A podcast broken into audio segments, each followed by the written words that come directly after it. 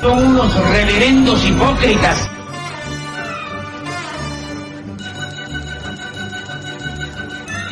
¿Por qué no suben a la tribuna a responderme si son tan hombrecitos? Tú te puedes reír, tú puedes decir lo que tú quieras, pero tú mientes.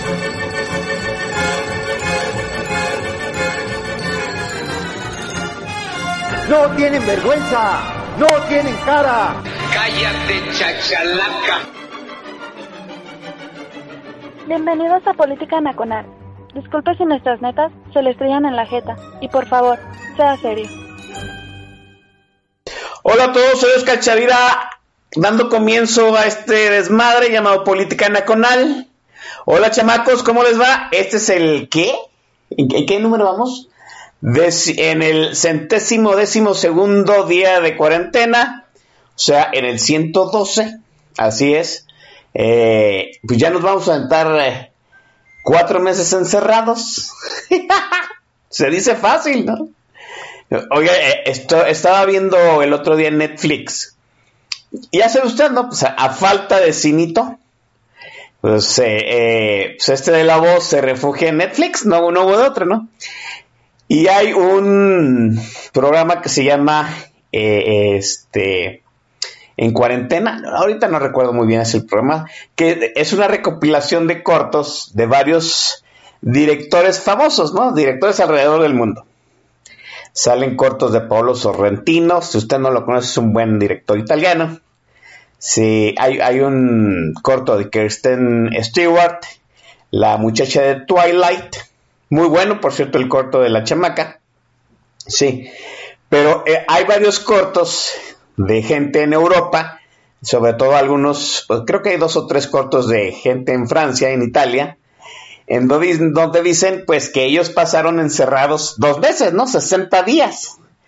Pues qué, pues, qué, qué, qué tibios se vieron los europeos, ¿no? O sea, 60 días y se pusieron a chillar. O sea, aquí los mexicanos ya llevamos, sí, ya vamos para los 120 días, ya vamos para los 36 mil muertos. Y mírenos, ¿no? Echando cervechelas los fines de semana en las reuniones este, de cochera con los familiares, con los amigos, cantando la, las de este, las rancheras diciendo que no vale la vida no vale nada, que no tiene sentido, ¿verdad? Y aquí estamos, ¿no? En medio de uno de los desastres de sanidad mundial más grandes de que tenga la historia, el mexicano ni sin muta. Estamos en el, ya no sabemos ni cuál, cuántos picos tiene este, esta curva mexicana de la pandemia. Lo cierto es que este, pues aquí no nos, nos, hace, la pandemia lo que le aire a Juárez, ¿no? Todo el mundo anda en la calle, anda sin sana distancia, anda sin cubrebocas.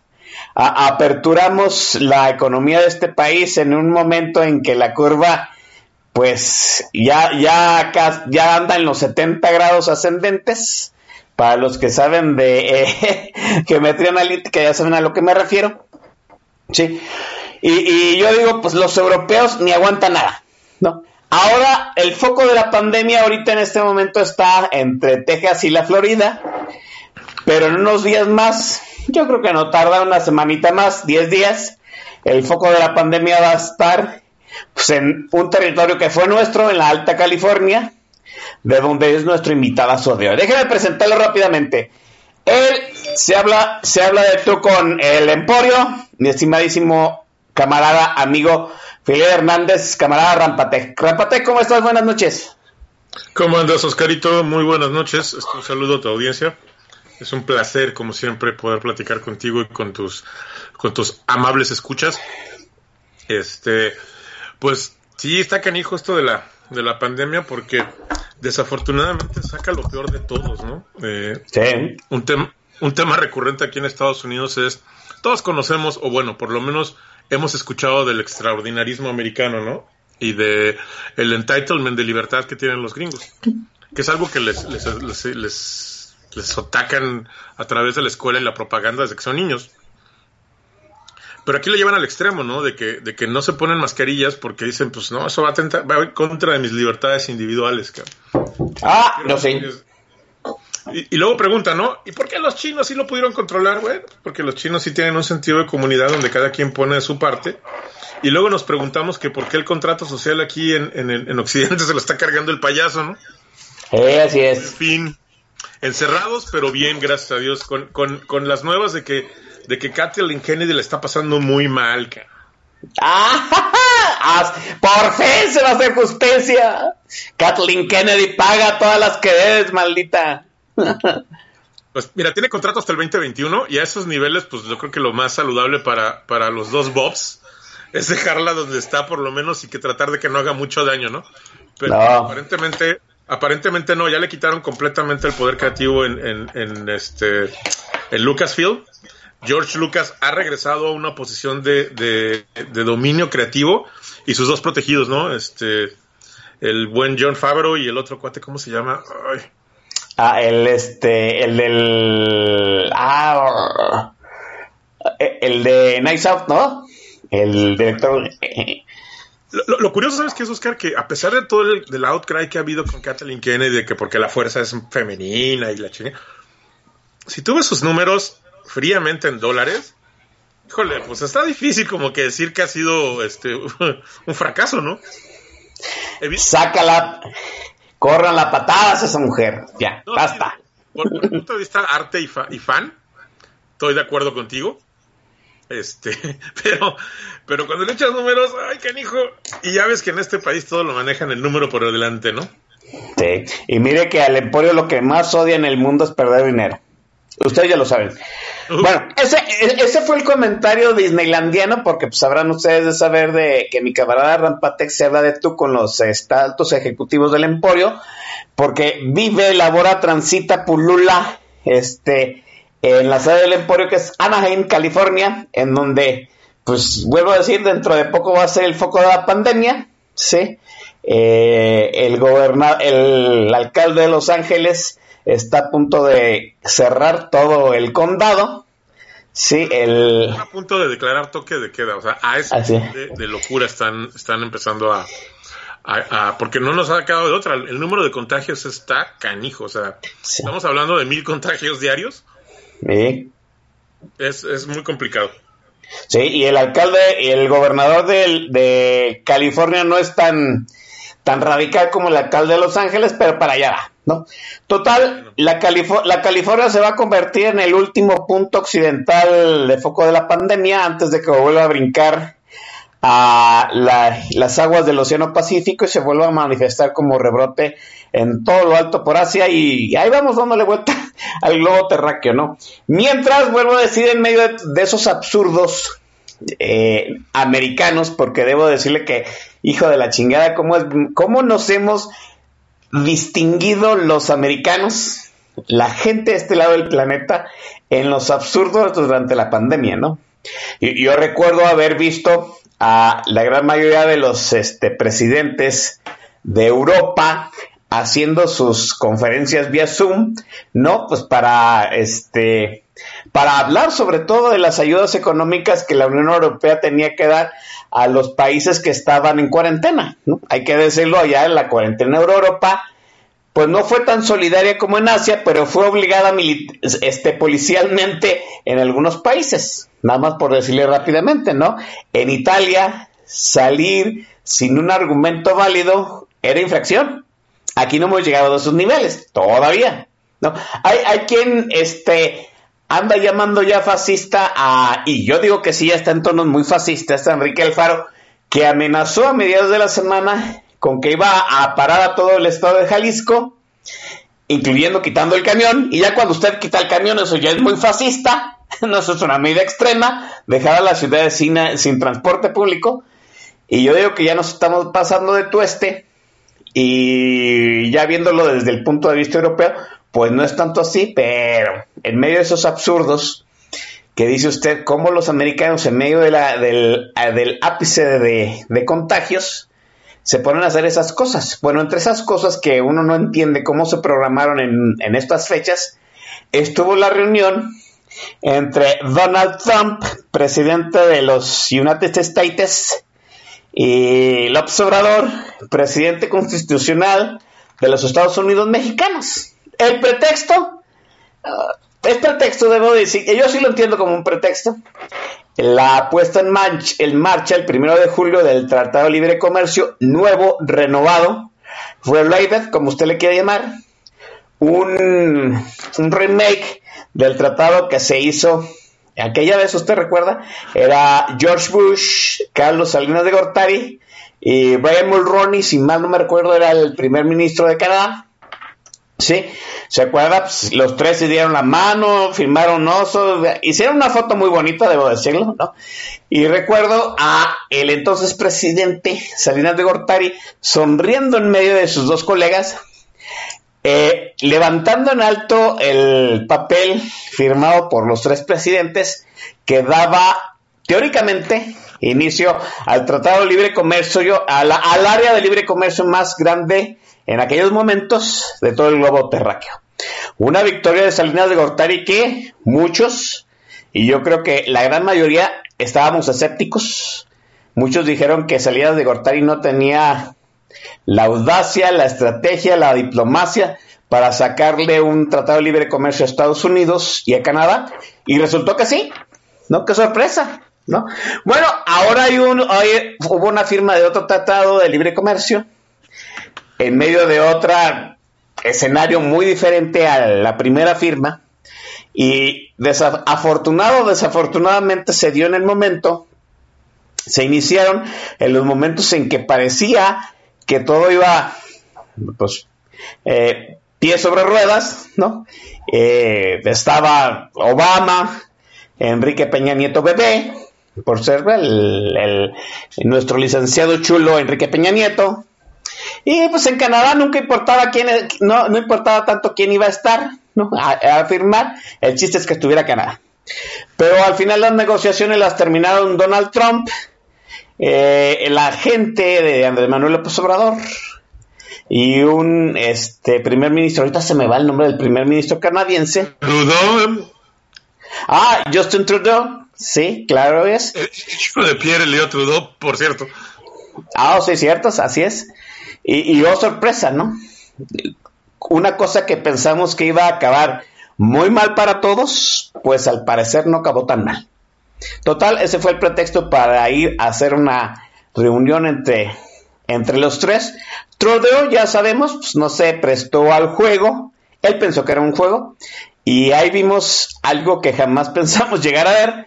Ver a López Obrador en Washington saludando a Donald Trump. ¿Era necesario la reunión, camarada Rampatej? Híjole, Quiero, empezar esto con, una frase que, me enseñó un viejo mentor hace muchos años, en alguna etapa de mi vida, para los que, para los que no tienen o no, me conocen, este, yo me dediqué a la investigación de fraudes y tuve a bien eh, contar con, con la mentoría de un viejo auditor bancario que me decía, me decía algo que era muy importante, ¿no? Me decía, cuando las cosas no hacen sentido, es cuando más sentido tienen. Entonces, este, evidentemente, cuando yo me enteré de la, de la, de la visita programada, que fue reciente, porque mm, obviamente aquí en Estados Unidos no le dieron ni, ni la cincuenteava parte de la cobertura que le dieron en México. Y, y, yo se y digo, le dieron en México porque pues la, cobertura de México la veo en Twitter, ¿no? Este, dije, cabrón, ¿para qué, no? Y fue mi primera pregunta, dije, esto no tiene sentido. Y me acordé mucho, dije, bueno, es cuando las cosas más, tienen, más sentido tienen. Habría, habría, que, habría que desenmarañar. Desde mi punto de vista, este, te voy a dar una lectura que creo que le va a, va a ser muy agradable entre algunos de tus escuchas. Este, la primera lectura que veo es que pues, le vino a mamar el rifle a Donald Trump, ¿no? O sea, vino a hacer ese, eh, ese apunte servilista tan, y esto, esto ya no le va a gustar tanto a tus escuchas, tan usual en el PAN, donde, donde decían, no, sí, sí, hay que alinearse con los gringos como sea, ¿no? Porque hay que alinearse con los gringos como sea. Eh, el PRI tenía por lo menos la, la, la, la, retórica eh, de, la doctrina Estrada, que la doctrina Estrada, más que la auto, autodeterminación de los pueblos, era, si no, te, si no tienes que meterte en pedos con los gringos, no te metes en pedos. O sea, así jugaba la doctrina Estrada. Al punto donde decía este, López Portillo, ¿no? Es, es, famosa la historia y pues ya se murió, entonces no me podrá venir a, quererla negar, de que durante la visita de Carter este, a, México, López Portillo le dio laxantes, cabrón, en la comida. Y, lo, y sí, lo hizo que anduviera con, la, con el chorrillo de su vida por varios días, ¿no? Y que al final de la visita eh, fue algo sabido que en, en- en público con varios de sus allegados dijo, me lo chingué a este pinche gringo, ¿no? Era la forma en la que se jugaba antes, hacía, era, jugabas a ser políticamente correcto y había pues, equilibrios y balanzas de poder que de alguna manera también se desdibujaron con los 12 años de gobierno panista, porque se cambiaron los cánones y las reglas porque eran diferentes este, agendas en diferentes perfiles con diferentes intereses. Pero definitivamente eh, hay, hay una lectura interesante eh, más allá del, del servilismo y del, de, de pasar la plana, porque cada uno lo justifica de una manera, ¿no? Los gobiernos panistas pueden haber dicho, bueno, es que había que hacer negocios con nuestro socio comercial, hay que este, ponernos a la altura y estar de uno a uno y no sé qué. El PRI puede decir, bueno, pues si tenemos que ir o tienen que venir, pues que sea lo mejor posible, la mejor, la mejor fotografía para los periódicos, ¿no? Pero en el caso del socialista de, de lengua, porque pues, López Obrador es un, es un socialista de lengua, este, y, y, ahorita les voy a explicar por qué mi teoría. Eh, pues llama mucho la atención porque evidentemente su retórica pre-campaña fue agresiva y, defensiva, ¿no? Nacionalista. Pero inmediatamente en que, en que tomó posesión, la verdad es que abordó una retórica de no meterte, no meterte en broncas y vamos a tratar de llevar la fiesta en paz con los gringos que para algunos puede estar este, eh, en contra de, de, del discurso nacionalista y para otros es, pues es la, la jugada más inteligente, ¿no? ¿Para qué le das de patadas al pinche león si sabes que está bien roñoso? Es, eso es algo que a mí me parece que es, ¿cómo decirlo?, definitorio en esta situación, ¿no? Yo estoy totalmente de acuerdo que eh, el PRI manejó a Estados Unidos a su forma, a su fondo, el PAN manejó a Estados Unidos a su forma, a su fondo. Yo, yo no esperaba que López Obrador fuera muy diferente porque al fin y al cabo es un animal político no muy diferente de la fauna que siempre nos ha gobernado en este país. Porque no hay sí, sí, porque no hay más, ¿no? No hemos creado un animal político diferente. Eh, López Obrador, digamos que es que está en los límites de, de nuestra fauna, pero no deja de ser parte del zoológico, ¿no? Este, yo no esperaba que López Obrador hiciera algo diferente a lo que todos los demás hicieran. La gran pregunta es, ¿se puede hacer de otra forma con Estados Unidos? O sea, ¿podemos tratar de igual a igual a Estados Unidos? No, yo, yo sinceramente creo que no es, no, y, y mucho menos con este presidente. Este, por una razón sencilla. Simplemente en el balance de poder, es decir, lo que tienes que perder contra lo que tienes que ganar, a nadie le conviene pelearse con los gringos. Ni siquiera China, cabrón. Que China se le ha puesto al tú por tú por, porque tienen el tamaño económico. Exacto, sí. Pero, pero les ha costado, o sea, no ha sido simplemente todo miel sobre hojuelas. Y ojo, que no tiene mucho que ver con la visita de, de, de, de, López Obrador y la delegación que lo acompañó. Entonces, sí. pero, pero, es parte de la lectura final. Entonces, sí, creo yo que, que, no es, ponértela al tú por tú no es la jugada inteligente y menos a un bully como este cabrón. Este... Recuerdo mucho, fíjate, recuerdo mucho que en aquellos años ochentas, precisamente cuando Salinas, por, porque la idea de ser un tratado de libre comercio fue, salió de aquí, sí, o sea, emanó de aquí y fue a cabildearse en Canadá y en Estados Unidos. Y recuerdo mucho haber leído que parte de los críticos de que se hubiera cabildeado desde aquí era ese, de que tú no, tení, no teníamos la capacidad de jugarle al tú por tú a Estados Unidos y Canadá. Y, yo creo que parte de, ¿cómo decirlo? Parte de un buen trato en estado, con Estados Unidos y Canadá es reconocer precisamente eso, que no les vas a jugar de tú a tú, de, de saber tu posición dentro de la geopolítica económica de la región y a partir de ahí ver qué potencial tienes y sacar lo mejor de eso, ¿no? Este, y, y, yo creo que mmm, hay que decirlo así, reconocer esa situación es que también Estados Unidos y Canadá reconozcan para sí mismos lo que sucede y eso destraba muchas cosas, pienso yo, camarada. Estoy de acuerdo, este, Oscar, y ahí va la segunda lectura. Este, primero la lectura, fue la lectura de tripas, ¿no? Eh, eh, sí. Eh, luego, ya, ya ahora sí la lectura más, más de, de decir, a ver, eh, ¿por qué y por qué ahora, no? Entonces, eh, esa, esa lectura fue interesante porque eh, dije, bueno, vamos a ver, evidentemente hay temas importantes y, co- y como, como decías, ¿no? Cuando, cuando dices que las cosas no hacen sentido es cuando más sentido tienen. Primero, había razones importantes por las que tenía que darse la, visita, ¿no? Y, y vol- volviendo ahí es a ver, pues bueno, ¿qué era lo que estaba buscando la agenda de, López Obrador? ¿Cuál era el beneficio que él quería, ¿no? Uno, obviamente, y que yo creo que es el- uno de los principales drivers de la visita es distraer un poco la atención sobre la pandemia. Y eso a cualquier presidente en este momento le cae bien, hijo, distanciarse dos días de la dinámica de la pandemia. ¿Por qué? Porque desafortunadamente una de las cosas que aprendes con, este tipo de epidemias, una es, nadie lo va a hacer bien, cabrón. Y perdónenme, yo sé que tus escuchas quieren linchar a López Gatel y quieren matar a todos los morenos. Y... No creo sinceramente que ni el PAN o ni el PRI o nadie en el poder lo hubiera hecho mejor, cabrón. La verdad. Porque estamos rebasados. Y obviamente eh, es bien difícil tratar de, de atacar una pandemia que debía atacarse desde el punto de vista científico este, y, y hacerlo con, con- con un aspecto político. Eso es, eso es bien complicado. ¿Por qué? Porque la ciencia y la política van peleados. Efectivamente, tú lo comentaste, ¿no? Dijiste, oye, ¿qué es lo correcto, cabrón? Bueno, pues, corta los caminos, quita los aviones y, y para Sí. los trenes, cabrón. Así es, ¿eh? A ver, güey, hazlo. Exacto. Eso, y, te, te y ves chistoso. Hoy, hoy recibí una copia de la, de la guía del CDC para implementar el regreso a las escuelas seguro en Estados Unidos. Lo que hizo el CDC para no meterse en pedos con Trump fue decir, a ver, güey, para que lo puedas, para que puedas implementar un regreso seguro a clases, tienes que hacer estas 20 cosas. Tú las lees y dices, a ver, cabrón, 15 de esas 20 no se pueden hacer. No son físicamente posibles. Entonces, ¿qué está haciendo el CDC? Te está diciendo, güey, yo te estoy diciendo lo que tú tienes que hacer para regresar seguro. Ah, no puedes, pues no regreses. sí, claro. Pero no te estoy diciendo que no regreses, ¿cierto? Entonces, Sí, sí.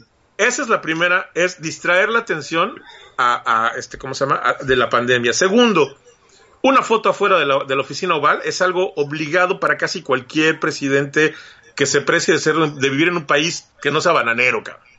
Desde Europa, digo, mira lo que le pasó a Ucrania, por una chingada Sí. en el pedo en el que se metieron, ¿no? No, no, déjame, déjame darle en contexto, ¿no? La última reunión de la OTAN en Europa, pues ahí está la foto de Angela Merkel y todos los, Angela Merkel y, y Macron con un Trump, eh, pues que abrazándose a sí mismo, ¿no? Negándolo todo. O sea, no es fácil lidiar con Estados Unidos y no es fácil lidiar con Estados Unidos liderado por un patán como el que tiene ahorita, ¿no? Sí, no, no, está, está complicado, ¿no? Entonces, el cálculo definitivamente, como tú dices, fue, fue llevado con, con toda, eh, yo, yo diría que con toda la sapiencia política que, que él, como, como, como un político viejo de, de, de, de tripas, porque es un político de tripas, que López Obrador, es, es algo que yo sí le reconozco, es eso, que seguía por su instinto político, y puta madre, puede estar correcto, puede estar, pero se va por ahí y es su compás y no se mueve y, y lleva una dirección fija, ¿no? No es un flip-flopper, cabrón. O sea, no, pero eso también le cuesta porque, porque cuando, cuando cambia de opinión se ve muy mal. Evidentemente, aquí el tema, el tema político es, es bien delicado porque hay varias agendas. Entonces, la pregunta de la segunda lectura es, ¿quién se beneficia, cabrón? Obviamente tiene que beneficiarse él primero y su proyecto político, si no no haría ningún sentido y no le creería. Claro. O sea, porque eso de que es primero por México y los pobres y la ni madres, güey, eso no es, eso es puro pinche discurso para ganar elecciones, que ya le funcionó y ya eso es para atrás, güey. Ahorita traen una agenda completamente diferente que la mayoría de la gente no entiende. Sus seguidores no les preocupa porque lo van a seguir independientemente de lo que haga. Y para la oposición, este, los, los pone como locos su pinche agenda. Los trae los trae hechos unos verdaderos pendejos, lo cual me preocupa porque lo que pasa es que la gente se, se, escandaliza y se histeriza con tonterías, güey. Y mientras no sabemos qué es lo que realmente está pasando, entonces, eso es para mí lo más preocupante de, su agenda política. Pero en fin, volvamos a, la visita, ¿no?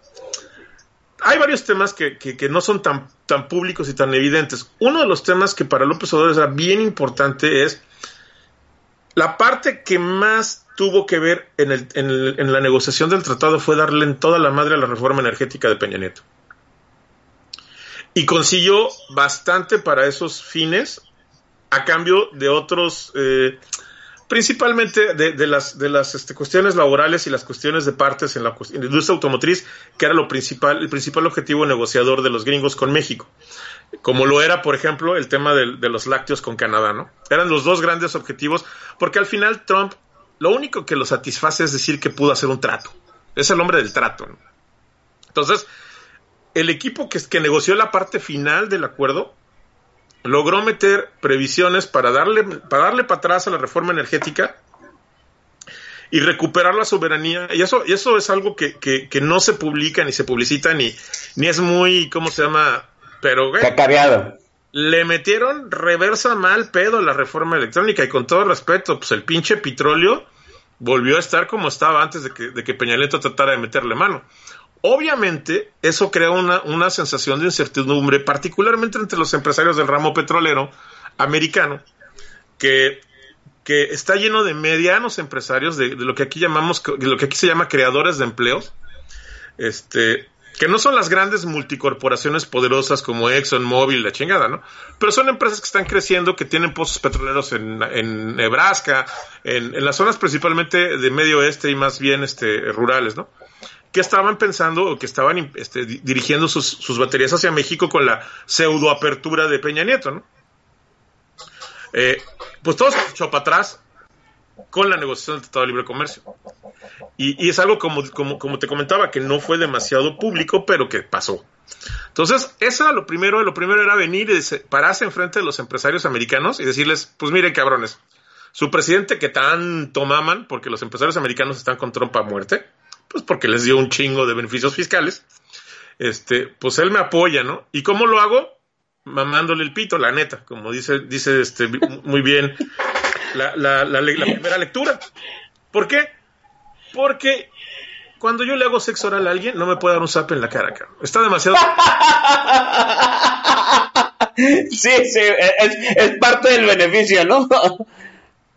Y este cabrón lo jugó, pero magistralmente, cabrón. O sea, magistralmente. Lo puso a Trump en una posición, lo puso de, de, de, de a cuatro y en la orilla de la cama. Entonces, este, evidentemente ahí mató la mitad de la agenda, ¿no? Que era la agenda de energética, que a él interesaba que quedara bien sólida. Y algo que es que me parece maquiavélico y si es cierto, porque es simplemente especulación, fue el hecho de que no tocara nada, no, no hablara con los, ¿cómo se llama? Con los demócratas, que no hablara con Biden y que no hicieran nada. ¿Por qué? Porque pensó, dije, no, güey, yo quiero, primero que nada, cerrar mis puntos de la agenda y no quiero encabronar, no quiero patear el avispero ni encabronar a Trump.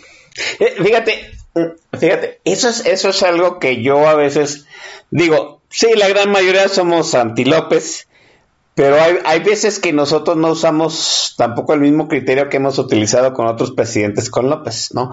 Ah, claro. El, eh, el punto, me parece que tú estás dando en una situación medular. El punto era cerrar el tratado no ir a crearle olas a la, a, a, al tratado, ¿no?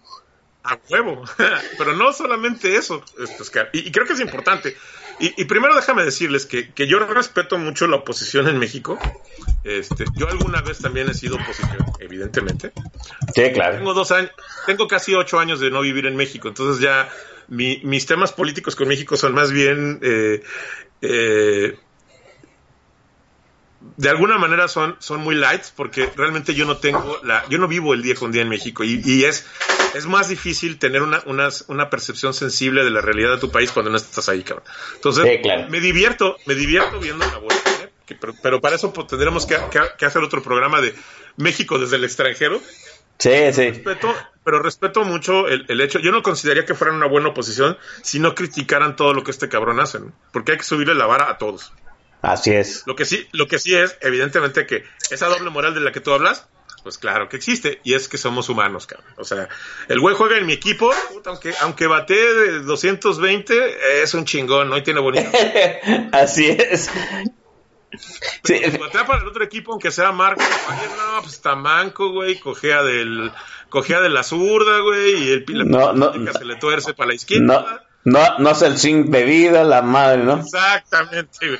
Pero bueno, regresando a la lectura, eso que tú dices es bien importante. Lo importante era cerrar el tratado. Por muchas razones de, su agenda particular, creo que la más importante es el tema energético. Este, pero aparte, hay un punto medular que la gente no estaba viendo tampoco. Y yo lo, lo descubrí y pude indagar más cuando vi quién venía con él. Fue cuando dije, ah, cabrón. Si se sorprenden de que haya venido a Washington, deberían haber visto la escena que no ha sido publicada ni, ha habido mucho de la escena privada que sostuvo eh, con, Trump. Por el lado americano, pues estaban los, presidentes de compañías como Federal Express o FedEx, este, la UPS, lo cual te quiere decir que dices, bueno, que van a, van a hacer, o tienen planes de hacer inversiones en México. No hubieran estado ahí de ser de otra manera. Este, estaba el presidente, estaba Tim Cook, el presidente de Apple, eh, lo mismo. Eh, estaban gente de Ford, muchos empresarios, CEOs de empresas americanas importantes, ¿no? Aproximadamente, no, no dan bien el nombre ni dicen, pero lo que se ha filtrado es que eran como, como 10 o 12. Pero los nombres que acompañaban a López Obrador sí, sí me dejaron, pero completamente perplejo. Todo el mundo dice, ah, pues fue Slim, ¿no? Y, y fue Alfonso Romo.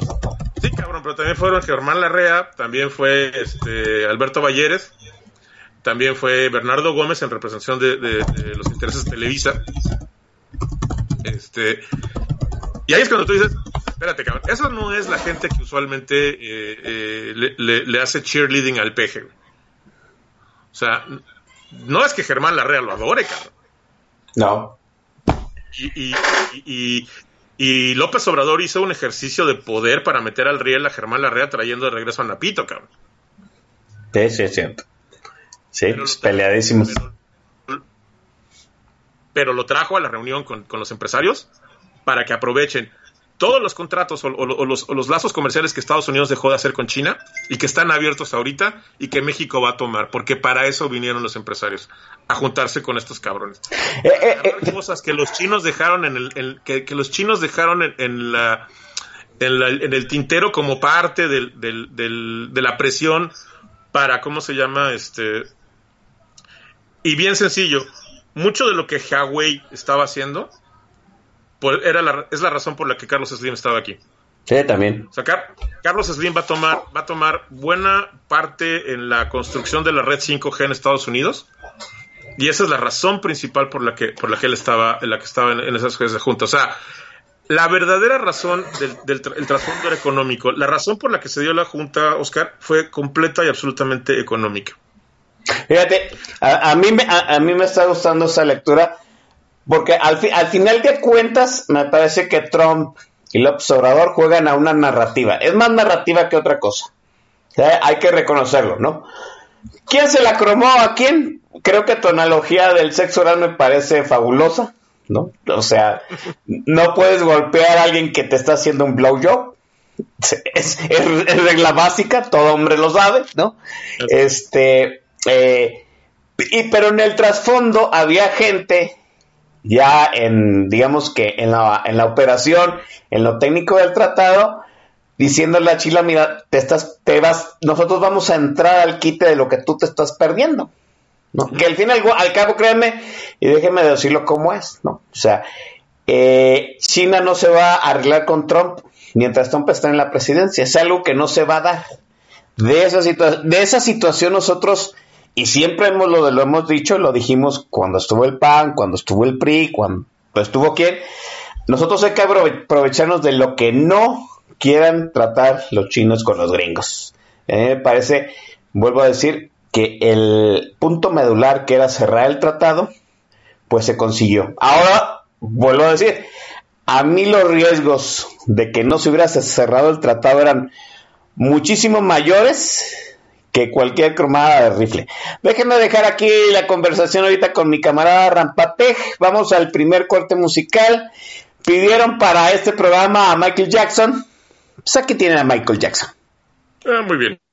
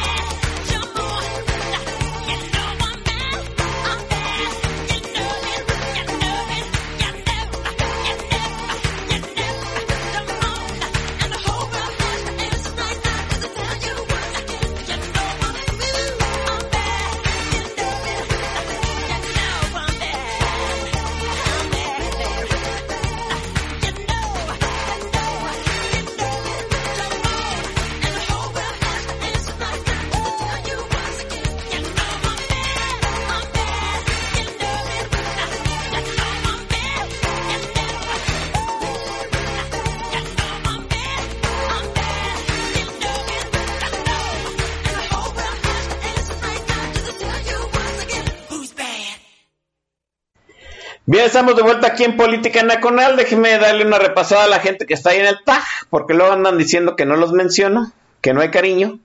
Está eh, Taro, está Gonzalo Suárez, está mi comadre Sócrates Ochoa, en algún punto de la, de la Guadalajara, de la calzada para allá. Está Jules Guitar, en algún punto de Tlaquepaque Pueblito. Eh, Ergom, está por ahí, vi que estaba Corazcón, está el Master El Shah, al Master El Shah que le está llegando también la lluvia a los aparejos. Eh, el Master El Shah es vecino de mi estimado camarada Rampate. Sí, está en Santa Clara y ahí le está, le está pegando bien macizo, cabrón. Eh, pues cuídense, muchachos. Este, creo que por ahí ya llegó el coronel Chorizo. Pregunta si lo de 112 son pulgadas. No, son 10, coronel. Pare de mamar. No, ahora, ahora no. ¿Quién que ha llevado? Manuel Moreno, el mi jefazo Manuel Moreno. Allá anda el don Alonso CP. Un saludazo, Manuel, perdón que te interrumpa, Oscar. Un saludo de, con todo el gusto del mundo. No sabe qué feliz me hace cada vez que veo sus tweets en la mañana. Al Ah. maestro Manuel. Qué, qué- qué bueno que dijiste que sus tweets, porque ya sonaba cebollazo. Este está Dritten 107 y algunos más, ¿no? Por acá, por el eh, Twitter, se están ya manifestando filia. Está el, el joven eh, Charles, el Carlangas, Rick Trapper también está ahí, este, en el Twitter. Bien. Toda la banda. Eh, más. Toda la banda, sí, ahora hay, una inusual este, banda, selecta, por supuesto, hay que decirlo. Ya dijo Manuel, Manuel Moreno que muchísimas gracias. Bien, oiga, déjenme decirlo de esta forma, ¿no? Yo, yo les voy a dar mi evaluación este, rápida, tranquila, es un comentario rápido, ¿no? Yo, yo lo veo desde el punto de vista de pudimos haber perdido mucho y yo siento que yo siento que no perdimos nada y yo y veo que ganamos mucho. Vuelvo a decir, no nos podemos pelear con Estados Unidos. No podemos de jugarle de tu alto. Eso lo, lo entendieron los priistas desde hace muchos años. Se manejaron como bien lo anticipaba mi camarada Rampate con la, con la doctrina Estrada. ¿Sí? Creo que el punto en donde nos pusimos más de tú al tú en exigencias, sí, este, fue en aquel momento en que el güero Castañeda era el secretario de Relaciones Exteriores, ¿se acuerda como su papá? ¿Sí? El papá del güero Castañeda eh, fue el secretario de Relaciones Exteriores, sí, el güero Castañeda este, brincoteaba y hacía carreritas en, en la sede de Relaciones Exteriores, allá en Tlatelolco, Luego al hijo le tocó ser el secretario de Relaciones Exteriores. Él pidió ser el canciller. Le pidió a Vicente Fox ser el canciller para ocupar la silla de su papá. Y fue cuando acuñó aquella frase célebre. Digo, porque el güero Castañeda ha acuñado un montón de frases célebres de la enchilada completa. ¿Se acuerda usted? La enchilada, la enchilada completa no era más que un acuerdo migratorio completito, integral para legalizar a la- hasta el último mexicano que había pisado Estados Unidos en aquel entonces en el 2002-2003. Fue en el momento en que sentimos que las gónadas nos crecían, el güero Castañeda nos dijo, somos chingones, somos partners, ¿cómo chingados no nos van a atender? Y recuerdo que pues, todos esos huevos chingones se nos vinieron abajo en el momento de esa conversación filtrada, en donde, pues, literalmente, eh, Vicente Fox le dijo a- al, al mi comandante, pues, como si te vas, ¿no? Que México, que México estaba, pues, concesionado a, a las órdenes del imperio. Ah, ya sabe cómo se las tragaba mi, mi comandante Castro, ¿no? Y yo digo, carajo, ¿no? ¿Te acuerdas de aquella vez? Yo dije, carajo, o sea, ¿quieren los cubanos que los tratemos como a los norteamericanos? Pues quieren chingados se creen los cubanos, ¿no? Lo dijimos toda la gran mayoría de los que estamos ahorita aquí. Entonces, vuelvo a decir, no puedes pelearte con los gringos, no puedes jugarle de tú al tú a los gringos, y pues al fin y al cabo los gringos son tus compañeros de negocio, carajo. Esta reunión Trump-López apuntaba para ser un gran desastre. Yo jamás, jamás, ni en mis mejores chaquetas mentales llegué a pensar que eh, el que el presidente López iba a encarar a, Donald Trump, ya no digamos en Estados Unidos, ¿no? que lo iba a encarar en algún momento y decirle y re- recetarle su toda su palabrería de yo no voy a pagar el muro y me las vas a pagar de una por una. A mí me parece que fueron a- fue a lo que fue, que era cerrar el tratado, porque había que cerrarlo, ¿sí? Porque ahorita en estos tiempos de depresión económica, volvemos a lo mismo. Las economías que estén más libres, más abiertas y que se recuperen lo más pronto posible, son las que van a salir adelante. Y ahorita, en el punto en que estamos, la, la América como sede de la pandemia y los últimos en, en tenerla, pues somos los últimos que vamos a salir de esta depresión económica y desafortunadamente no nos vamos a tener de dónde agarrarnos que de nuestros propios mercados y qué mejor que en nuestro propio mercado contemos a los canadienses, a los gringos. Al final y al cabo, el balance de la primera, el primer trato de libre comercio que firmó Bush, este, Mulroney y Salinas, para mí ha sido muy positivo. ¿Qué mejor que seguir con el tratado? Así de fácil, ¿no? Entonces, a mí me parece, camarada, salvo su mejor opinión, es que pudo haber sido desastroso y no lo fue, y eso ya es ganancia. Sí, eh, eh, eh, tienes razón, Oscar, en ese sentido, porque la primera, la primera pregunta que uno se hacía es, bueno, ¿qué chingados vienen, no? pues sí, a, cerrar el tratado. Pero, pero ya cuando, cuando efectivamente, cuando empiezas a ver las lecturas con diferentes niveles, este, te das cuenta que, que, había realmente puntos importantes de agenda política bien específica y más importante aún, de agenda económica, este, que, venían a tratarse. Uno de los, hay dos cálculos que me llaman mucho la atención. Uno es el hecho de que López Obrador dice, bueno, mira, porque, porque ojo, a, tus escuchas, la moneda está en el aire, y, y, les voy a explicar por qué lo digo. Eh, no sabemos si va a ganar Trump o va a perder. No, no sabemos porque hacer el cálculo político en Estados Unidos en este momento es muy complicado. Yo recuerdo a mi padre, que en paz descanse, siempre mi papá tuvo una lectura de los, de los americanos muy precisa y, hasta que yo me vine a vivir a este país pude apreciar la agudeza intelectual de mi padre porque verdaderamente conocía a los americanos de una forma que, que yo decía, cuando era, cuando era niño y cuando era adolescente, decía, mi papá está exagerando, ¿no? Ahora que vivo aquí digo, no, ma, es que aunque razón tenía. Pero en fin, eh, mi papá me dijo una vez que cuando, cuando la primera vez que él quiso descifrar a los gringos, estaba joven, eh, fue cuando se lanzó Kennedy. Y dijo, bueno, no, Kennedy no va a ganar, es un irlandés, este, católico, hijo de un pinche mafioso. No hay forma de que los gringos elijan a Kennedy. Madres, que lo ganó, el presidente, para presidente. Pues se lo echaron, ¿no? Pero bueno, fue presidente. Luego dijo mi papá, no, no puede ser que un pendejo como Nixon sea presidente, ¿no? Pues, pinche y madres que ni ganó. Y cada vez que mi papá cuestionaba a los americanos, le pasó con Nixon, le pasó con Carter, con Reagan, y este, y, me acuerdo que todo esto viene a colación porque yo le pregunté cuando se lanzaron Obama y, Hillary, que qué opinaba, ¿no? Y me dijo, yo creo que los americanos son más misóginos que racistas. Este, y mira que eso ya es un chingo de decir, ¿no?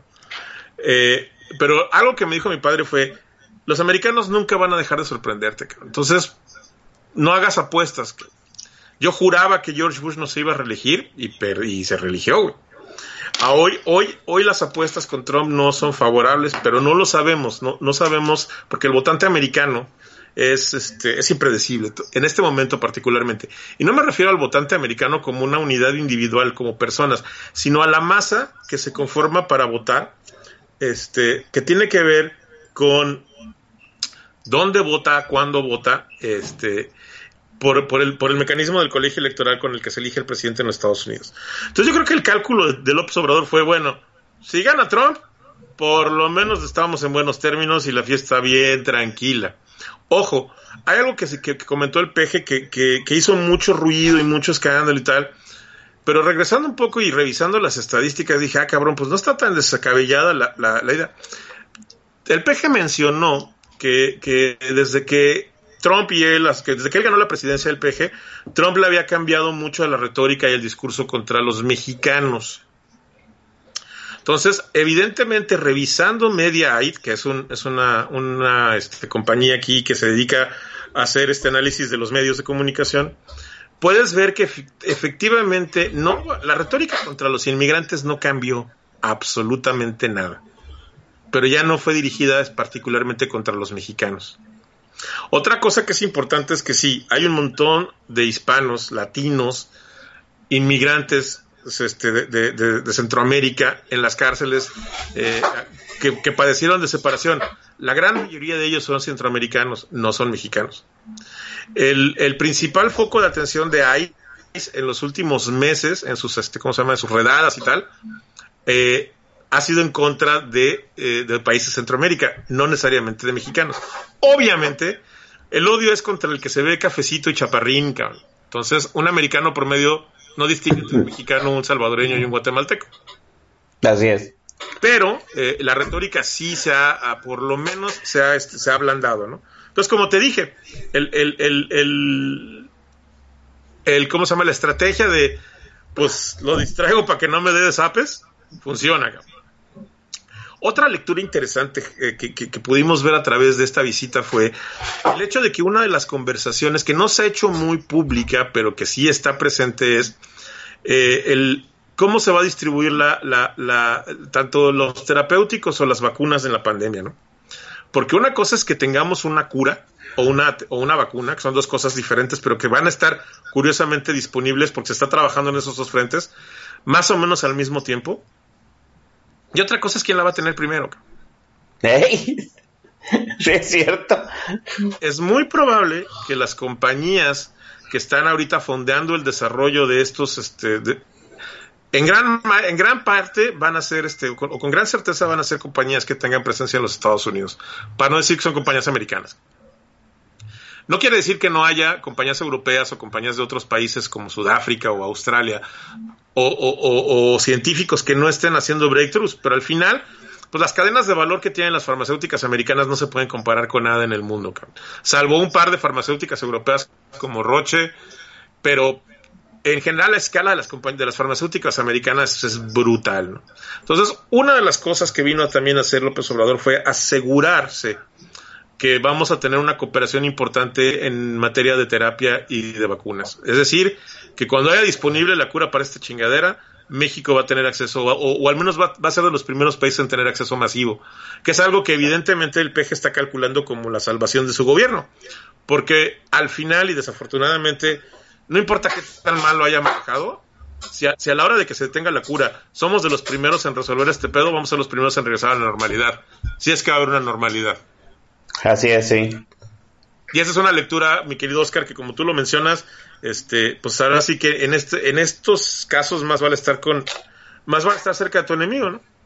Sí, es, es una situación que de hecho está haciendo una gran polémica en la Unión Europea déjenme decirlo rápidamente. en la Unión Europea hay este, laboratorios farmacéuticos que están, digamos, elaborando su propia cura, auspiciados por dinero chino, ¿no? Obviamente, pues a los científicos franceses, pues los auspicia el dinero chino, pero pues los llama el patriotismo, ¿no? Y hay una gran polémica, un debate interno eh, en donde Macron este, está inmiscuido en cómo va a ser posible que estemos fabricando una este, vacuna que primero van a tener los chinos, aunque haya sido desarrollada en Francia.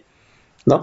Y, y, eso es parte de la estrategia global que se está manejando. Vuelvo a decir, y eso hay que tenerlo siempre presente, los países que primero salgan de este desmadre son los que primero van a ganar las inversiones eh, a corto y largo plazo, porque, pues, vuelvo a decir, nada como un país que tiene acceso a otros a territorios y una sociedad que ya salió a, la normalidad que estemos construyendo como sea que vaya a ser, ¿no? Que compre, que trabaje, que compre, eh, que mueva la economía, ¿no?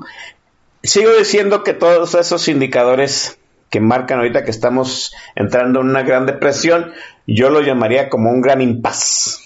Como si estos, como si estas semanas no existieran, ¿no? Vamos, debes mil pesos entrando a la pandemia. Bueno, lo, peor que te pueda suceder es que vas a deber mil cien saliendo de la pandemia, pero te vas a recuperar rápidamente si es que, vuelvo a decir, tu gobierno sabe actuar bien y sales del de este desmadre rápidamente. Y a mí me parece que Trump, que López se dieron cuenta que se están jugando su futuro, el futuro político de su proyecto, ya no el futuro político de ellos, precisamente el cómo salgan de la pandemia y el hecho de haber eh, acordado el Tratado de Libre Comercio, de estar en paz los tres países mayores de Norteamérica, pues eso los pone en una ventaja por enfrente del desmadre que se va a hacer la Unión Europea ya que se pongan a ver las cuentas de, de qué sociedad hay que inyectarle dinero y quién no, y las elecciones que se vienen en Alemania, en Francia y en España, camarada.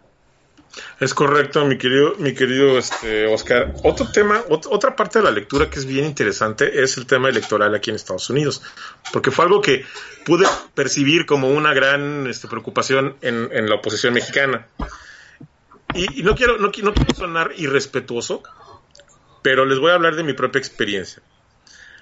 Cuando yo me vine a vivir aquí me di cuenta de una cosa, no tenemos ni puta idea de cómo funciona este país. Desde México conocemos muchas cosas de los americanos, eso es cierto. Eh, tenemos una gran influencia cultural, mediática, eh, pero realmente no entendemos muchas cosas de cómo funcionan los Estados Unidos. Una de las cosas que no entendemos es que a los gringos les vale madre el resto del mundo. Para darles un, ejemplo es, lo primero que hice cuando me invitaste a colaborar en, tu, plataforma el día de hoy fue pues hacer mi chamba, ¿no? Me puse a, buscar los artículos de opinión, las plumas interesantes y no encontré ningún artículo que hablara de la visita de López Obrador. Y habl- estoy hablando de que, de que, de que recurro a fuentes pues que son relativamente diversas, ¿no? El New York Times. Y el New York Times ya no tanto, pero todavía. Pero básicamente Associated Press, este, Reuters, Bloomberg y, los, diarios este, europeos que son eh, The Guardian y cómo se llama y El País. Eh, y en sus sitios web, evidentemente, tienen muchos, tienes mucho más acceso a los, artículos de opinión y a las plumas editoriales. Eso fue la primera cosa que me llamó la atención. La segunda cosa que me llamó la atención, el día de la visita vi todos los encabezados de estas, de estas, este, de estas plataformas y tres de ellas tenían en su, en su página principal, en su, en su cabeza, en su, en su, perdón, en su bloque principal, tenían eh, menciones sobre la visita. Debajo del juicio por divorcio que está enfrentando Johnny Depp en Inglaterra, debajo de el último, el último pleito que tuvieron las duquesas, debajo de, de el libro que publicó la sobrina de Trump, que está por publicar, que es devastador, cabrón, porque todo lo que te imaginabas de Trump lo está confirmado por una psicóloga que es hija de su hermano, el, de Donald Trump Jr., el, hermano mayor que falleció por alcoholismo. Eh, o sea, de la bola de problemas que tiene Trump con, con- con el manejo de la, de, la, de la pandemia, porque todo lo que, lo que derivado de su, de su ideología y del, del tema económico ha ido empujando su agenda y evidentemente de su, de su deseo de reelección, pues le está empezando a rebotar y le está empezando a rebotar en donde más le duele que es sus electores. No la base de, electores trumpistas, lo que nosotros llamamos aquí en, en Estados Unidos los Trumpers. Esos güeyes van a votar por él. No importa qué haga este cabrón. O sea, no, no importa lo que haga, van a votar por él. Pero hay una buena, hay una buena parte de la gente que lo llevó al poder que no necesariamente este, está muy contenta con los, con los resultados, ¿no? Y uno de los temas que, que, que ha exacerbado, digamos, el, el, tema, son dos, pero uno de los que lo ha hecho principalmente es el tema económico, ¿no? Estamos en un nivel de desempleo brutal, porque aquí no es como en México. Aquí se, acaba aquí se acaba la chamba y tú no tienes que pagar liquidaciones y no está la ley federal del trabajo y Ah, güey, aquí cierras y te la chingada, corras a todo el mundo. Aquí los creadores de empleos más bien son creadores de problemas, cabrón. Porque cuando no es, cuando salen del negocio, simplemente cierran la puerta y se acabó. No tienen que dar indemnizaciones, no tienen, es así de sencillo, ¿no? Así funciona. Entonces, este, obviamente el gobierno, los gobiernos estatales que tienen las redes de seguridad, eh, eh, el welfare, que aquí se le conoce, pues tienen que brincar y tratar de, sacar, porque la gente tiene que comer, y tiene que, llevar comida a su casa, ¿no? Entonces, eh, se, se, activa todo este tema de la seguridad social emergente, y, eso ha drenado brutalmente la economía americana, pero más importante, ha hecho al americano eh, que se ponga a pensar, ah, cabrón, que está mal, ¿no? Somos el país más rico de la tierra, y eso es una, eso los dejo de tarea nada más para que digan, para que no, no, no, no, este, no se crean tan, tan únicos en México, cabrón. Estados Unidos tiene 300 millones de habitantes, más o menos, ¿no? Y lo digo por dar un número cerrado. Tiene una tercera parte de la población de China, menos, menos de una tercera parte de la población de China, y tiene cinco veces más muertos y diez veces más contagios que China. Este es el país que peor ha manejado la pandemia, sin lugar a dudas. Si, algo, si de algo se sienten orgullosos los americanos es de que son los mejores y America's number one, puta, en esto no hay ninguna duda, cabrón. O sea, el, el, el nivel de, de de falta de, conciencia social que hay en este país, que es lo que se necesita para manejar una buena pandemia, eh, o un pinche gobierno dictatorial que le valga madres y que, como dices tú, ponga en toque de queda al país, este, es lo que va a pasar. Pero bueno, regresando al tema de la potencial influencia que tiene eh, la visita de, de, México en las elecciones, pues la verdad es que sí es una preocupación más que nada de los mexicanos de que la visita hiciera o le ayudara a Trump con los votantes hispanos. Sinceramente creo que el impacto eh, eh, por esa lectura es muy bajo, porque realmente la cobertura que se le dio aquí en Estados Unidos al hecho fue, yo diría que la, básica que le das a cualquier presidente que viene a visitar a Trump. Que aquí vienen los presidentes de todo el mundo, cabrón. Aquí viene, la semana pasada o el mes pasado estuvo el presidente de Polonia y hace dos meses vino el de Portugal y así sucesivamente, ¿no? ¿Por qué? Porque la visita a la Casa Blanca es un, es un, es un asunto obligado de prácticamente cualquier agenda política en el mundo. Que... Sí, claro. Entonces, este, es como algo normal, ¿no? De, de, de los americanos, no es nada extraordinario. Por otro lado, el, el tema del impacto este, que tenga con los votantes hispanos, la verdad es que yo también no creo que sea este. Aunque Trump va, va, a ocuparlo, evidentemente va a empezar a mandar videos con López Obrador y hablando de México. No creo que llegue a ser un, un tema este diferencial, ¿no? Pero evidentemente, pues es algo que no le estorba. Y, y por, pero ojo con sus votantes hispanos, porque los videos que están sacando para sus votantes hispanos son videos en español. Porque con sus votantes americanos esto no lo pone muy bien. Sí, así es. El hecho de que sea amable con un presidente mexicano o con un mexicano, aquí para mucha gente de la radical derecha este, cucuzclanesca, es casi, casi como, como un pecado, cabrón. O, o, sea, en cierto sentido hay que verlo desde el punto de vista que Donald Trump, dentro de su extremismo, se vio pragmático, utilitario, ¿no? A, aquí dice Aquí dice una, dos situaciones el Master El Shah, Ojo, que también... Lo, lo, acorralaron, ¿eh? Muy sí, sí, sí. Es. Obviamente lo acorralaron. Aquí el coronel, mire, el Master Shah y el coronel Chorizo están diciendo tres cosas muy importantes. Número uno, igual que decías tú, la visita de, de Andrés Manuel López Obrador le ayuda muy poco a, a Trump y a mí me parece que al que más le ayudó fue a, fue a López Obrador, ¿no? Y yo sigo diciendo, no se rompió nada y a mí me parece más que suficiente, ¿no? Con este par de incendiarios, yo creo que es necesario. Número dos, el Master del Shah dice que el voto lati, el voto latino, pues el, el voto, el voto mexicano, pues es una leyenda urbana en Estados Unidos. Puede que sí, puede que no. Exactamente, por, por lo sí. que decía, depende quién vaya a votar y cuándo, o sea, es, es impredecible. Así es. Y dice el coronel Chorizo, nada más para rematar, ¿no? Votantes hispanos no nada más son los mexicanos. Y, y acuérdense, y acuérdense que eh, los votantes hispanos se concentra, están concentrados en estados, sí, quizá muy definitorios en el peculiar sistema electoral de Estados Unidos, pero pues no cubren todo el territorio norteamericano. Ojalá.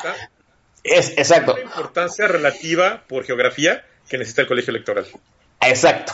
The point, ¿no? O sea, en California y en Texas, güey, así de fácil. Así. Y, en y, y, y, ya. y, tal vez en el momento en que se pongan de acuerdo en Florida, pero más allá, ¿no? Todo es, todo, todo es territorio Cheyenne. En Florida no hay mexicanos, Oscar. No, pero pues están los cubanos que es voto, voto hispano. A ver, pero, de... pero ojo, los cubanos son voto republicano por default. Ah, sí, claro. To, to... Por, eso, por eso no consideramos a los cubanos como hispanos aquí. Cabrón. O sea, es, y es curioso, es, es, no, es, no es nada personal contra los cubanos. Pero a mí me dicen mis cuates, oye, cabrón, que son hispanos. No, güey, son cubanos. Sorry. Sorry, así es. Déjenme dejar aquí la charla. Vamos a otro corte musical por cortesía de Michael Jackson. Volvemos.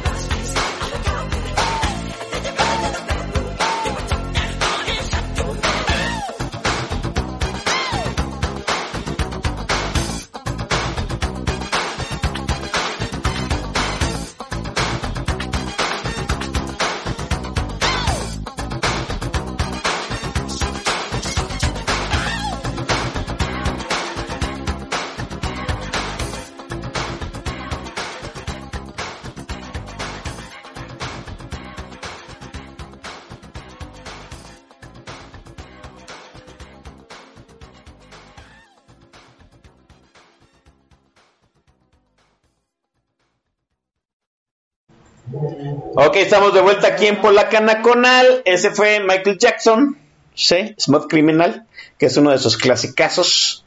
Aquí el coronel Chorizo, que es mi master and commander en la cuestión de probabilidad y estadística, dice que Joe Biden tiene las 3 a 2 las posibilidades de ganar la elección en Estados Unidos. 3 a 2, todavía es reñido. No, digo yo. Ay, Sí. yo, mira, después de la última, ya no me creo ni madre, cabrón. Po- sí, por- porque Lo, lo que dicen las encuestas hoy, por ahí va. Sí, po- porque a la hora que la Hillary y Trump iban a definir la elección, pues estaban al revés, ¿no? O sea, la Hillary ganaba 3 a 2, ¿no? Si mal no recuerdo, que el coronel nos, nos recuerde los números, los números al final de la elección de, de doña Hillary contra Trump. Este, pero como estamos, quién sabe, ¿no? Pero, pero- pero todavía no empiezan las campañas oficiales. No, nada. Entonces, no- todavía no empiezan. Acuérdate que, que la campaña oficial es de agosto a noviembre. Mire, rápidamente, ¿no? Y ahí se mueve, ahí se mueve el ajo. Pero vamos a hablar de Joe Biden si quieres. Ok. Rápidamente. ¿no? El voto latino, el voto hispano, es una leyenda urbana. Como bien lo dijo el Shah y Coronel Chorizo. ¿Por qué? Porque en el voto hispano depende mucho de la nacionalidad de los hispanos. ¿no? Los puertorriqueños no están tan a gusto con Trump, los cubanos son más trumpistas que hasta los mismos republicanos, sí, claro. Los, los mexicanos los mexicanos estamos como 50-50, más o menos, ¿no? Ojo, ojo, hay, hay, hay un tema histórico con los mexicanos que es importante que la gente, los escucha, sepan. Ronald Reagan le dio amnistía a 6 millones de mexicanos en 1994. ¿Y, y era republicano? Y esa gente está agradecida con el vaquero. Y votan republicano, no matter what, cabrón. Sí. Yo nada más les digo, eso, esto que acaba de decir el camarada Vampatec se, sa- se sabe muy poco. Mire, usted va a ciertos este, vecindarios norteamericanos, a ciertas casas, y tienen entre sus cuadros un retrato de Ronald Reagan. Porque es el último, el último presidente norteamericano que concedió una amnistía de esas dimensiones a, a los mexicanos. Gente. A los, sí, o- oiga, no lo, no, no lo han concedido en ni Obama, ¿no? Que queríamos la enchilada completa. Y ya sabemos los números de Obama, ¿no? Obama es el presidente norteamericano que más inmigrantes casó y regresó a sus a sus lugares de origen Ojo, más mexicanos. y más me- mexicano. Ah, mira, aquí el coronel Chorizo hasta se acuerda de la de la ley, era la Simpson Rodino, ¿te acuerdas? Correcto. Rodino, por supuesto. Mire, aquí está el coronel Chorizo dándonos los nomios. La Hillary estaba 5 a 3. Digo, a 5 puntos arriba de Trump para ganar. Hoy estamos 3 a 2 con Joe Biden. Otra vez liderando las encuestas, pero pues 3 a 2 es. No sé si sea empate técnico, ¿no? Pero es muy pronto. Es, digo, Trump no le está yendo bien, eso, te lo- eso es un hecho. Ah, no, eso es un hecho. No le está yendo bien. Pero puta, todavía estamos muy lejos. Hay, que ver cómo se desenvuelven. Ahora, ojo, Biden es un candidato flojísimo, cabrón. O sea, ganó porque no había de otra, güey, porque los gringos nunca van a elegir un socialista. Eso es algo que en mi vida nunca lo voy a ver, ¿no? Yo creo. Eh, eh, a, a mí me parece que a Joe, Joe Biden, como dicen, le entregaron la nominación porque pues era el menos radical de todos los, todos los que estaban, ¿no? Además hay que, hay que, hay que decirlo, Joe Biden, miren, qué buen candidato hubiera sido Joe Biden hace unos 20 años. Eh, claro. ¿sí? O sea, 20 años más, Joe, Joe Biden le aguantaba tres días sin dormir y los tres días se, se echaba unos speech así de, de, de escuela, ¿no? Para tus escuchas, perdón, para tus escuchas, si alguno de tus escuchas está interesado en, en- en clases de debate, estilo americano, por favor busquen el video del debate vicepresidencial de las elecciones del 2008, ándale. o, eh, que se echó con Paul Ryan, cabrón. Es una puta cátedra de cómo se debe conducir un debate. Le dio una pinche rastriza a este cabrón, al chamaco este, que era el, el Speaker of the House, en, fue después el Speaker of House de los republicanos. Espérame, Sí, regreso en un segundo, tengo que atender un asunto, una emergencia. Sí, bien. Deja- déjame decirle qué buen candidato hubiera sido Joe Biden hace tranquilamente 20 años, pero desafortunadamente Joe Biden es de esos eternos candidatos que por X o Y situación es un buen teórico, pero un mal, un, un mal práctico, ¿no? Así de esta forma. Ah, perdió las nominaciones varias veces, varias veces, hasta que, pues, literalmente se acabaron los, este, eh, se acabaron los, candi- los candidatos, ¿no? Se, se purgaron los, este, los moderados en los demócratas, y quedaron los puros extremistas y Joe Biden. Y ahora, sí, y ahora ya a Joe Biden le cae la candidatura, digamos que por default, porque los demás eran demasiado extremistas, ¿sí? Eh, Y ojo, eh, que el extremo en Estados Unidos es como para que se rían en México, cabrón. Así es, sí. Dice Coronel Chorizo, dice bien. ¿sí? Joe, Joe Biden, mientras no se mueva, gana. Porque el que se acaba solito es Trump. Pero en la época electoral es otra cosa. Y, y yo no sé. Tiene, Trump tiene cuatro o cinco haces bajo la manga que va a sacar. Trump es un, es un fascista, cabrón. Entonces, este, yo no creo que, que se muera sin pelear y, trae cosas ahí que, que, va- que van a salir. Ojalá, creo yo que por el bien del mundo, cabrón, no del país, del mundo. Este, ojalá pierda Trump, pero no, no me atrevo yo a hacer ningún tipo de predicción porque no, no, no hay información suficiente todavía. Creo yo que el error que va a cometer, que lo va, lo va a tapiar, es, es hacer que los niños regresen a las escuelas. Este, eso es lo que realmente va a ser la pinche, el, el- el- clavo del ataúd de Trump. Pero a ver, al tiempo. Fuimos, fue López Obrador a cerrar el tratado, lo cerró, no, no quebró nada de la casa, no robó nada de la casa, este, se llevó a sus amigos que saben hacer los tejes y manejes eh, en cuestión de negocios, la cena fue muy bien, al menos a, lo- a los relatos que hay aquí, No, sí, eh, uh, o sea, digamos que, que lo peor que podía haber pasado no sucedió y creo que eso le da la razón aparte del discurso de este de López Obrador. Obviamente, cada quien va a regresar a su caso, a su territorio de la narrativa en contra, por supuesto. No esperen que, que esta reunión acabe con la narrativa nacionalista de López Obrador ni la narrativa fascista de Donald Trump. Por supuesto que no.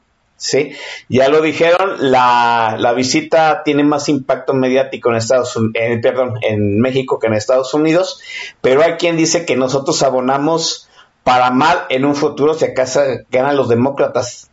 ¿En serio podemos pelearlo? ¿Se pueden pelear los demócratas con México? De hecho, de hecho, déjenme decirlo, los demócratas fueron los que le dieron luz verde al tratado. Si ellos se hubieran negado, no hubiera, no hubiera habido tratado, camarada. Pero ¿sabes qué pasa? Sí, estoy de acuerdo. Curiosamente, este históricamente nos ha ido mejor siempre con los presidentes republicanos. No sé por qué, cabrón. y no, no- y no es choro, ¿eh?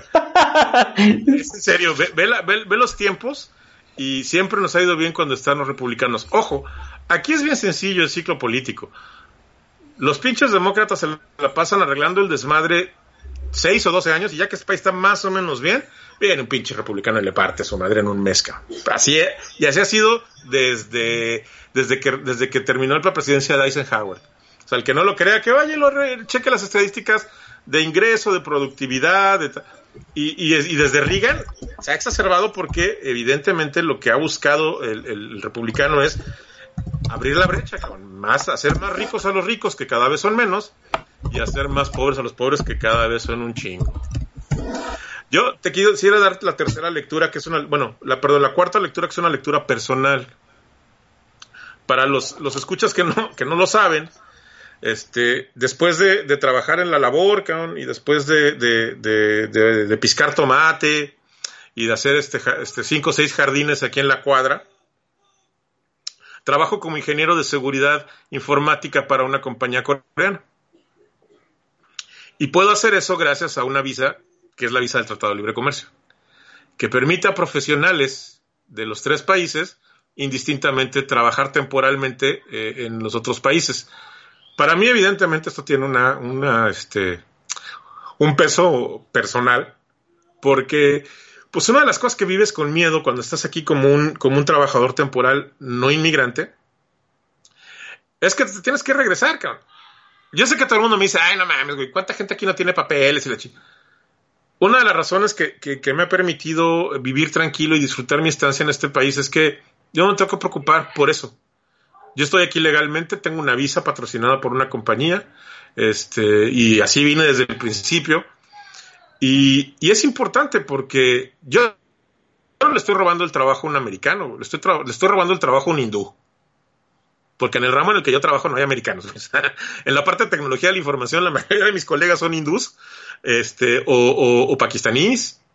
Eh, pero, pero, ojo, para mí esto sí tiene una significancia importante porque una de las cosas que se reafirmó con, la firma de este tratado es que las, provisión, las previsiones laborales de trabajadores temporales no cambiaron. Entonces yo por lo pronto, pues estoy tranquilo porque a mí no me van a deportar. Desafortunadamente, y lo digo de broma, pero es muy serio, un amigo hindú, un colega con el que trabajo, este, le cancelaron su visa H1, que es la visa de, trabajadores permanentes. La diferencia entre el trabajador temporal como yo y un trabajador permanente en los Estados Unidos es que el trabajador permanente puede optar a la residencia, yo no.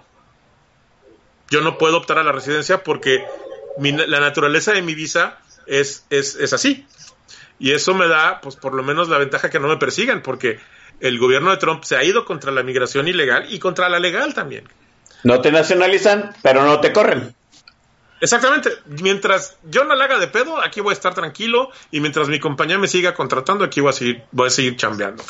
Entonces, la lectura personal para mí es, pues, ¿qué te puedo decir? O sea, gracias este, a, que, a que vinieran a ratificar esto porque pues es lo que me, permite seguir aquí y este y, y, tener a, pues, a, mi familia yo desafortunadamente, como, como tú bien lo sabes, tú, eres, tú eres cercano a mi historia personal.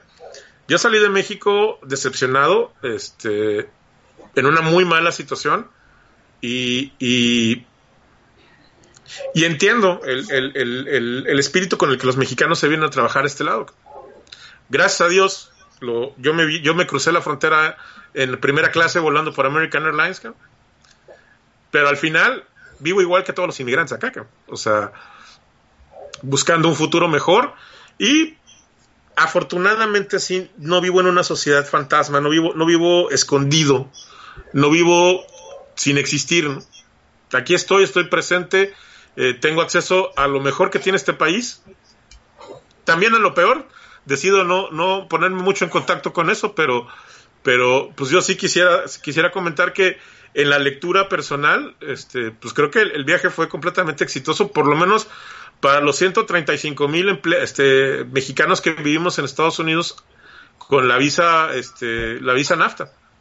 Y, creo que mucho del tratado no movió lo que ya estaba consolidado a partir de pues, estos que poco menos de 30 años que ha funcionado el tratado y esa era parte de la parte de la situación que, que vivimos en incertidumbre, ¿no? Porque al final déjenme decirlo, yo no vivo en Estados Unidos, pero mi empresa en la que trabajo también se beneficia a partir de que puede mandar este suministros a Estados Unidos sin pagar aranceles.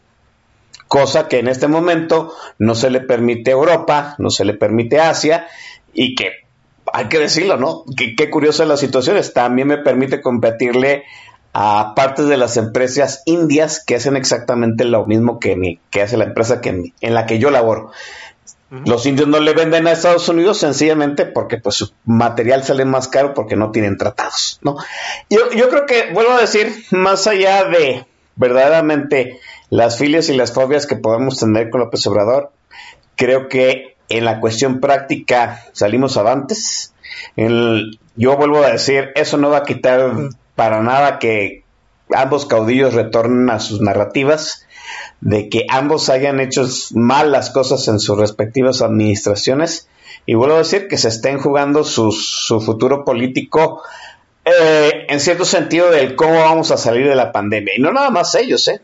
O sea, cómo vamos a salir todos nosotros una vez que se logre dominar la pandemia o tengamos que este, vivir con la pandemia encima. Así de fácil. Déjenme mandar al último corte este musical y volvemos para despedir esta emisión que ha sido pues muy amena con el camarada Rampate.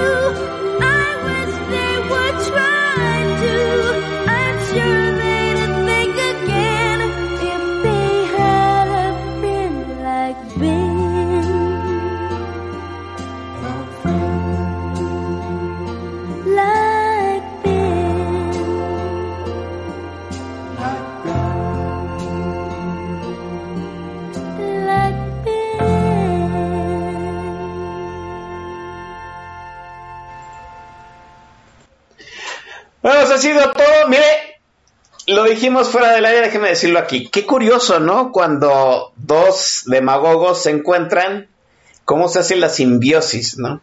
Qué curioso que el actor, aunque en, en la gráfica pues, estuviéramos viendo que se la estaba cromando, ¿no, camarada? Qué curioso. Sí, totalmente. Y con esto quisiera cerrar, Oscarín, este, tomando un tema que es interesante porque es un tema que nos, que nos apasiona a los dos, que es Hollywood. Este, una de las razones, la gente no entiende de repente, y, no tiene por qué, porque pues no es, no es, no es el, el- el, digamos, el, el, el bread and butter del entretenimiento. Pero ¿por qué la guerra contra Netflix, no? ¿Y por qué la crítica de gente como Steven Spielberg a Alfonso Cuarón de haber lanzado su tan exitosamente su película en la plataforma de, de Netflix? Este fue abiertamente criticado, que lo único que lo salvó de la crítica fue que se, se la reventó en los Oscars, ¿no? Eh, Pero, pero si no hubiera sido por eso, lo hubieran crucificado, porque, porque rompieron un tabú que en, en Estados Unidos es muy... impo- Y no es de Hollywood, es de Estados Unidos. Hollywood es la meca de la propaganda americana. Hollywood ha creado el discurso de lo que es Estados Unidos. Ese Make America Great Again que los americanos con Trump están pensando, es una América que nunca ha existido, Oscar. Esa América próspera, de bienestar, donde todo el mundo es feliz y come pancakes en la mañana y desayuna, solamente la ves en los comerciales. Y es una América que se ha creado a través de su principal máquina de bienestar propagandístico, que es Hollywood, cabrón. Yo no lo creía porque sonaba mucho a la teoría de la conspiración, ¿no? Pero conforme fueron pa- pasando los años y mi, mi gusto por el cine me, me llevó a foros donde la gente que sabe de cómo funciona la industria participa, este, me di cuenta de decir, una de las razones que diferencia a Hollywood de cualquier otra industria de entretenimiento en el mundo es que Hollywood no produce lo que la gente quiere ver. Es Exacto. la falsa, es la falsa premisa de Hollywood. Y todos los proyectos siempre son bateados de Hollywood porque porque dices, no, no, no, es que eso no es lo que la gente quiere ver. Lo que produce Hollywood es lo que le interesa a diferentes grupos, entre ellos eh, parte de las élites de este país, que se vea. Es por ello que, que Hollywood, por ejemplo, no produce contenido que evidencie el, desequilibrio racial. Es tan, es, tan, es tan dramático que pues ni siquiera hay equilibrio racial en Hollywood. Todo el mundo es... ya no va a ser así, pero todavía. y todos los policías son buenos, cabrón. Ya, claro, por supuesto. No, no. No, eh, eh, ese es cierto, ¿no? Y en Los Ángeles no hay mexicanos, güey. También. Sa- salvo en películas como Crash, ¿no? Déjeme decirle una cosa, es, es cierto lo que está comentando el camarada Rampatec, y yo le, yo le pongo esto para que lo piense, ¿no? Hay una narrativa norteamericana dentro del cine hollywoodense, y yo le digo a usted, es una narrativa que también combate la corrupción en Estados Unidos. Eh, eh, la narrativa hollywoodense dice que a usted, delincuente, ¿sí? Lo persigue el policía, el investigador, el forense, la abogada y hasta el, vengador callejero. ¿Sí? Hay una situación de perseguir todos a los malos de Malolandia. ¿No? Así es. Así es. Sí es.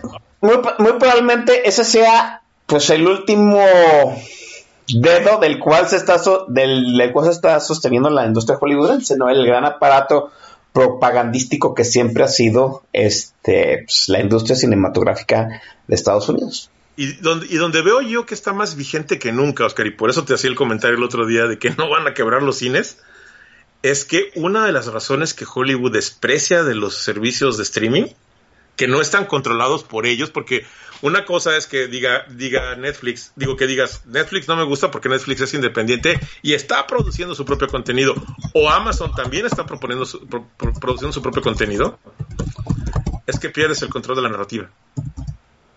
¿Cómo controlas tú la narrativa a través del cine? Porque los distribuidores son los que dicen que se puede ver y lo que no se puede ver. No importa lo que produzcas, cabrón. Si no, no te lo distribuyen, no se ve. Entonces, por eso la industria se alinea. Los productores producen lo que los distribuidores van a distribuir cabrón, y van a proyectar.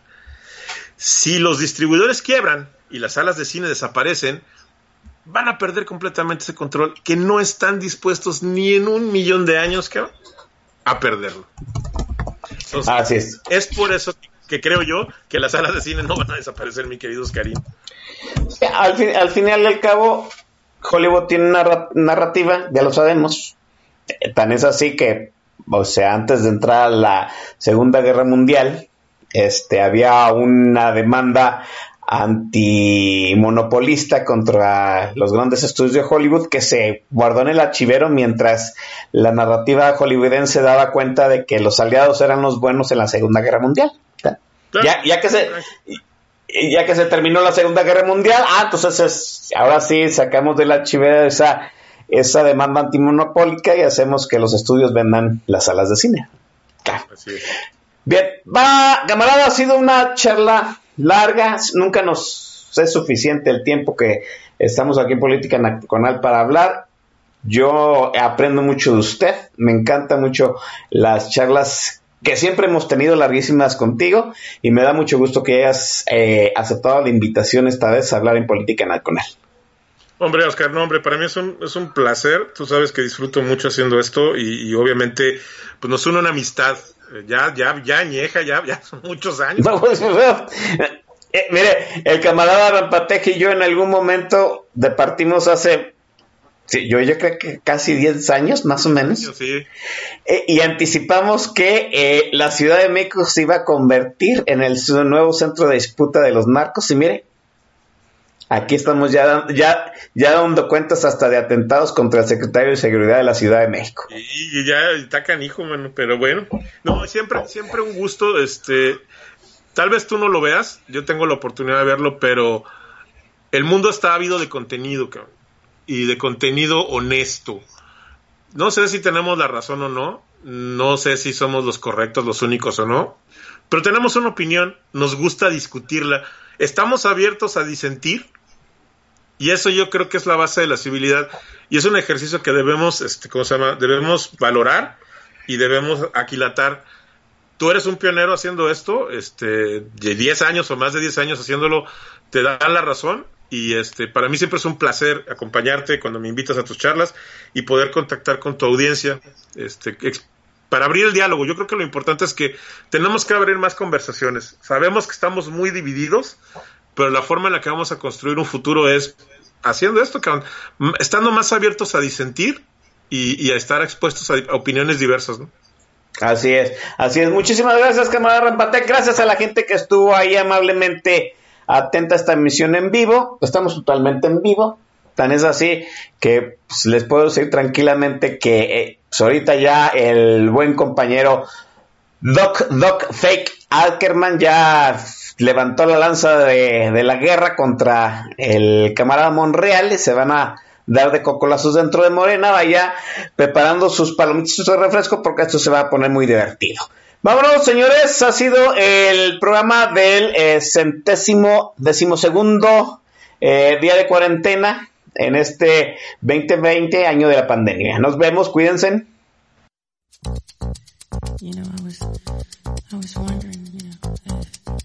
you could keep on because the force has got a lot of power and it makes me feel like that. It, it makes me feel like that.